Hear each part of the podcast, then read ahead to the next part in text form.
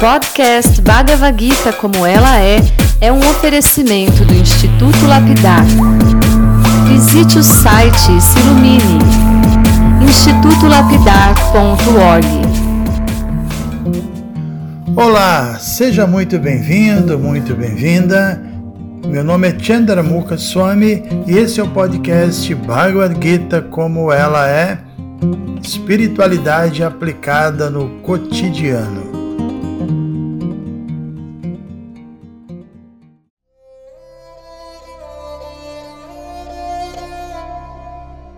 Muito bom dia a todos vocês.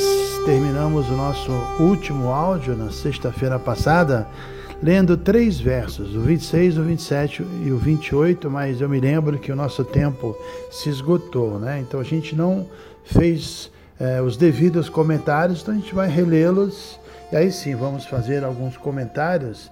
Na verdade, esses três versos o 26, o 27 e o 28 são interessantes, falam sobre as características, características de uma pessoa que atua ou sobre a influência do modo da, da bondade ou sobre a influência dos modos inferiores, que é a paixão e a ignorância. Então vamos à, à sua leitura. Verso 26. Aquele que executa seu dever sem entrar em contato com os modos da natureza material, sem ego falso, com grande determinação e entusiasmo e sem se deixar levar pelo sucesso ou pelo fracasso, disse que é um trabalhador no modo da bondade. Verso 27. O trabalhador que se apega ao trabalho, aos frutos do trabalho, desejando gozar esses frutos, e que é cobiçoso, sempre invejoso, impuro, e que se deixa afetar pela alegria e tristeza, disse que está no modo da paixão. Verso 28. O trabalhador que sempre está ocupado em trabalho que vai de encontro aos preceitos das Escrituras, que é materialista, obstinado, trapaceiro e perito em insultar os outros e que é preguiçoso, sempre desanimado e irresoluto, disse que é um trabalhador no modo da ignorância. Muito interessante, né? A gente vê que isso é algo muito assim científico, né? Dá para perceber que existem pessoas com essas características e que mesmo a gente, se bobear, acaba sendo influenciado por isso, né? Mas é, vamos começar pelo primeiro verso que nós lemos hoje. O trabalhador que age no modo da bondade. Aqui foi falado que ele é determinado, ele é entusiasta isso é interessante porque a gente tem a ideia de que determinação e entusiasmo são características mais do modo da paixão, né? o que não é de todo errado. Só que uma pessoa no modo da paixão, que costuma manifestar muita energia, e realmente ela às vezes é bastante entusiasmada e determinada, o problema é que ela não consegue manter essas qualidades. Né? A paixão é, nunca se mantém, ou se eleva ao modo da bondade ou cai sob a influência do modo da ignorância. Então, na paixão, a pessoa pode até manifestar grande entusiasmo, grande determinação, mas quando as coisas não saem do seu jeito, né, o seu entusiasmo, a sua determinação, acabam sendo engolidos pela influência do modo da ignorância. Aí ela fica desanimada. Então, o que Cristo acaba de explicar aqui no verso 26 é que, no modo da bondade, a pessoa, além de entusiasta e determinada, ela é firme, ela é constante. E a firmeza e a constância são duas qualidades que não se encontram é, numa pessoa que esteja no modo da paixão, pelo menos não por muito tempo, né? E mesmo nesse verso 26 que a gente acabou de ler, que te explica o porquê. O detalhe importante é que quanto mais uma pessoa estiver sob a influência do modo da bondade, menos ela vai estar sujeita à influência do seu ego falso. E é por conta dessa ausência de falso ego que ela é capaz de não se deixar levar pelo sucesso ou pelo fracasso. Em outras palavras, no modo da bondade, a pessoa se torna mais imperturbável. Né? Quanto mais modo da bondade, menos a pessoa se perturba, mais moderada ela vai ser. Né? Porque ela, a bondade protege a pessoa da luxúria, da cobiça e da ira, que são qualidades inferiores ligadas à paixão e à ignorância. Então, um trabalhador no modo da bondade, ele é muito dinâmico, mas o seu modo de trabalho é regulado, ele é responsável, ele cumpre bem com o seu dever, mas ele não, não dedica seu tempo só para trabalhar. Né? A meta da vida dele não é trabalhar e, e, crescer materialmente. No modo da bondade, sob nenhuma hipótese, uma pessoa vai deixar de reservar parte do seu tempo para ter umas dis disciplinas espirituais, para cultivar conhecimento, para se dedicar ao autoconhecimento, à autorrealização espiritual. E nesse ponto é sempre bom lembrar que os três modos da natureza elas estão sempre se misturando nas pessoas. Não é que uma pessoa só está na bondade, outra só na paixão, outra só na ignorância. As coisas se misturam e às vezes por períodos da vida uma influência maior, a outra depois é sobrepujada. Por exemplo, a gente encontra pessoas que são completamente simples, em alguns casos até analfabetas, mas que têm um coração muito puro, né? Pessoas que, no sentido, têm uma influência forte do modo da ignorância, mas ao mesmo tempo também têm influência do modo da bondade, porque elas são humildes, são piedosas, são caridosas, são adictas a, a praticar o bem. Então, como eu disse, as coisas nunca estão muito fechadas em caixinhas. Ah, essa aqui é a caixinha da ignorância, essa é a caixinha da paixão, essa é a caixinha da bondade. Tudo se mistura muito, mas de qualquer modo, o que o Krishna está explicando aqui é muito esclarecedor. A gente pode observar essas influências o tempo todo atuando nas pessoas, em nós mesmos, né? Então, é, a gente sente que ah, às vezes a bondade está me deixando uma pessoa mais desapegada, não estou me perturbando, mas às vezes fui influenciado pela paixão e fico agitado, ou às vezes do modo da ignorância, tenho a tendência a desanimar, então isso acontece realmente, né? Agora, aqui no verso 27, a Krishna fala sobre o trabalhador no modo da paixão, a pessoa que se apega exageradamente a seu trabalho. Para ela, o trabalho é a coisa mais importante da vida. E no capítulo 6, por exemplo, a gente já discutiu que uma pessoa que quer realmente vida espiritual, ela precisa aspirar, alcançar a moderação, o equilíbrio, né? Nem comer demais, nem comer de menos, nem dormir demais, nem dormir de menos, nem recrear demais, nem recrear de menos, e nem trabalhar demais e nem trabalhar de menos. Isso é modo da bondade, esse equilíbrio. Mas na paixão a pessoa não consegue esse equilíbrio. Geralmente na paixão o tempo da pessoa é utilizado para trabalhar, para ganhar dinheiro, para crescer. Ela mal tem tempo para comer, para descansar. Então a pessoa faz com que a pessoa se torne obstinada e, e mais apegada aos filhos e à esposa, ah, ah, do que as escrituras prescrevem e permitem. Obviamente, temos que nos apegar à nossa família, mas tem um limite, né? Uma pessoa enlouquecida por esse apego também, ela realmente não, não vai ter tempo e condições de praticar a vida espiritual. Então, e, mais do que isso, a gente vê que uma pessoa no modo da paixão, ela tem esse apego doentio, mas é contraditória, porque muitas vezes ela é super apegada à família, mas não tem nem tempo para dar atenção para eles, para sentar com eles, discutir sobre a vida, sobre assim os temas mais profundos da vida. Então, é um apego sem sentido. Então, a gente leu também aqui que o trabalhador, no modo da, da paixão, costuma invejar os trabalhadores, outros, né, que são mais bem-sucedidos economicamente do que ele, que tem um padrão de conforto maior do que o dele. É interessante, é, é, um fato, né? Se você tem desejos materiais, você vê alguém que tem aquilo que você deseja, que ainda não conseguiu conquistar, a tendência é invejar essa pessoa. Então a paixão é complicada, né? Então, baseada nessa inveja, nessa cobiça, a pessoa, no modo da paixão, pode cometer um, um erro enorme de buscar dinheiro através de meios alegais e, e a paixão leva a pessoa para uma vida assim ilícita mesmo, né? E finalmente aqui no verso 28, que já fala sobre o trabalhador na ignorância.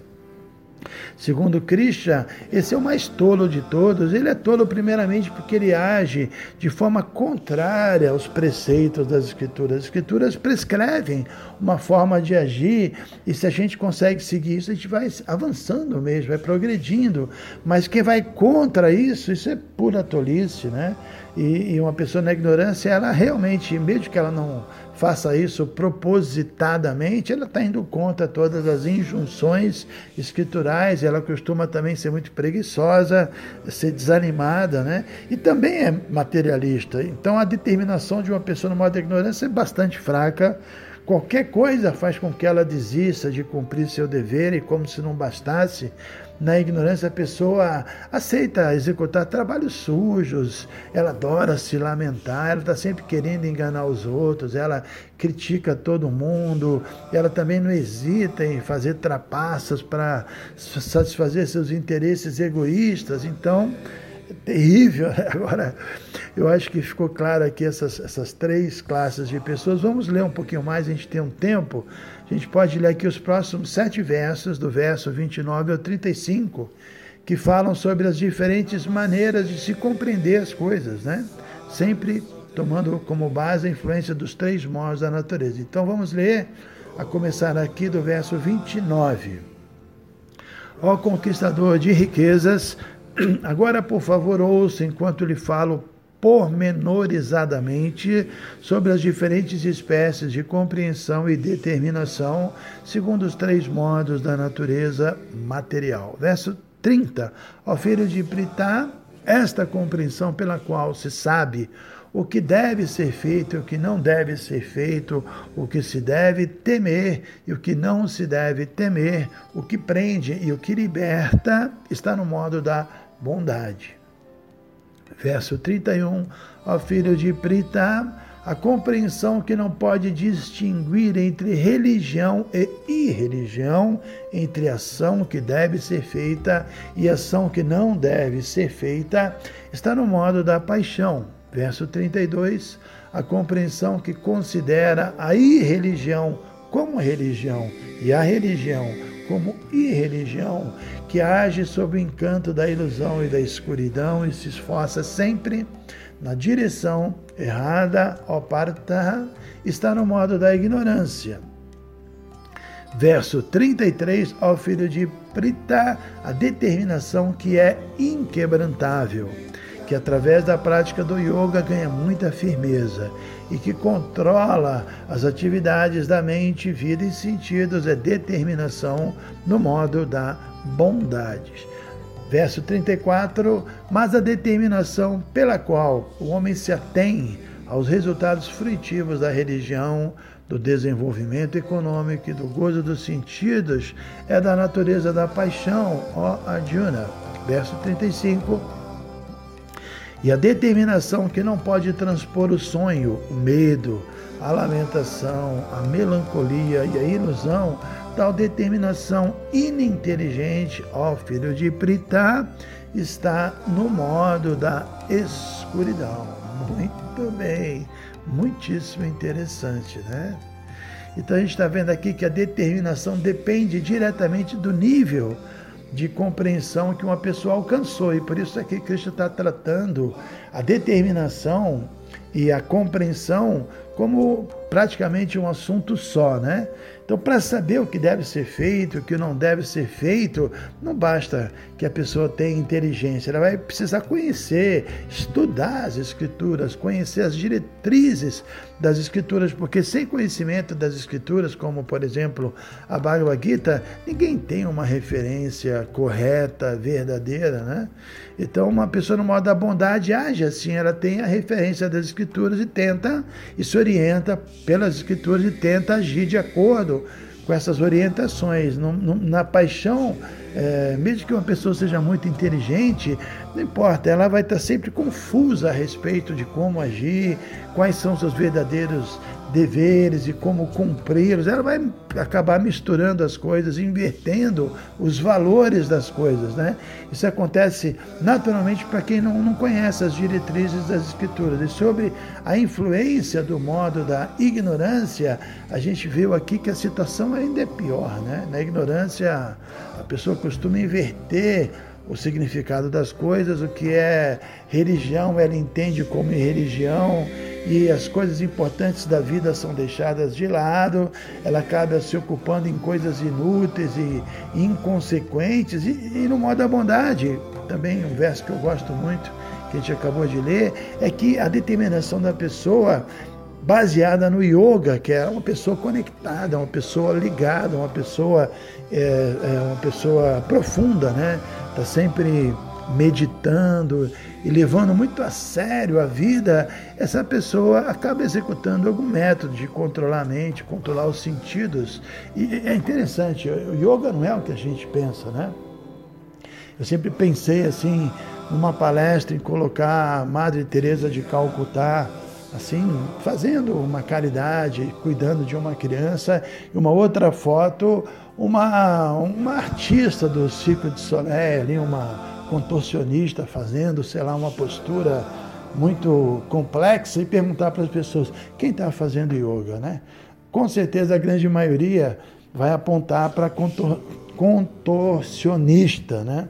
Mas não, ela nem sabe o que é yoga, ela é simplesmente uma artista. Quem está praticando yoga, e nesse caso é a Madre Teresa de Calcutá, né? Então é, é isso. A yoga é algo, é algo assim muito mais do que simplesmente a preocupação com o corpo, com a respiração, né? Então no modo da paixão uma pessoa pode até praticar alguma assim chamada modalidade de yoga, que às vezes até é invenção moderna, mas ela não, não, mas mesmo praticando isso, ela não vai entender que o verdadeiro sentido do yoga é credenciá-la para alcançar essa bondade pura que culmina no serviço amoroso, nesse vínculo amoroso com Deus e com toda a criação de Deus, porque quando a pessoa, quando o interesse da pessoa é desenvolvimento econômico, gozo dos sentidos, ela é incapaz de entender o que é verdadeiro yoga, né? que é verdadeiro yoga para realmente a gente se conectar com a alma suprema. Então, finalmente é isso. No modo da ignorância, só existe ilusão. Sob a influência da ilusão, a pessoa ignorância, a ignorante vive melancólica, ela vive se lamentando, a vida dela é inauspiciosa e ela pode se contentar em passar a vida inteira simplesmente sonhando, querendo é, ter aquilo que ela não tem, né? E, e não utiliza seu tempo em coisas que sejam realmente objetivas. Então, certamente a melhor opção é sempre buscar o modo da bondade. Até amanhã. Hare Krishna.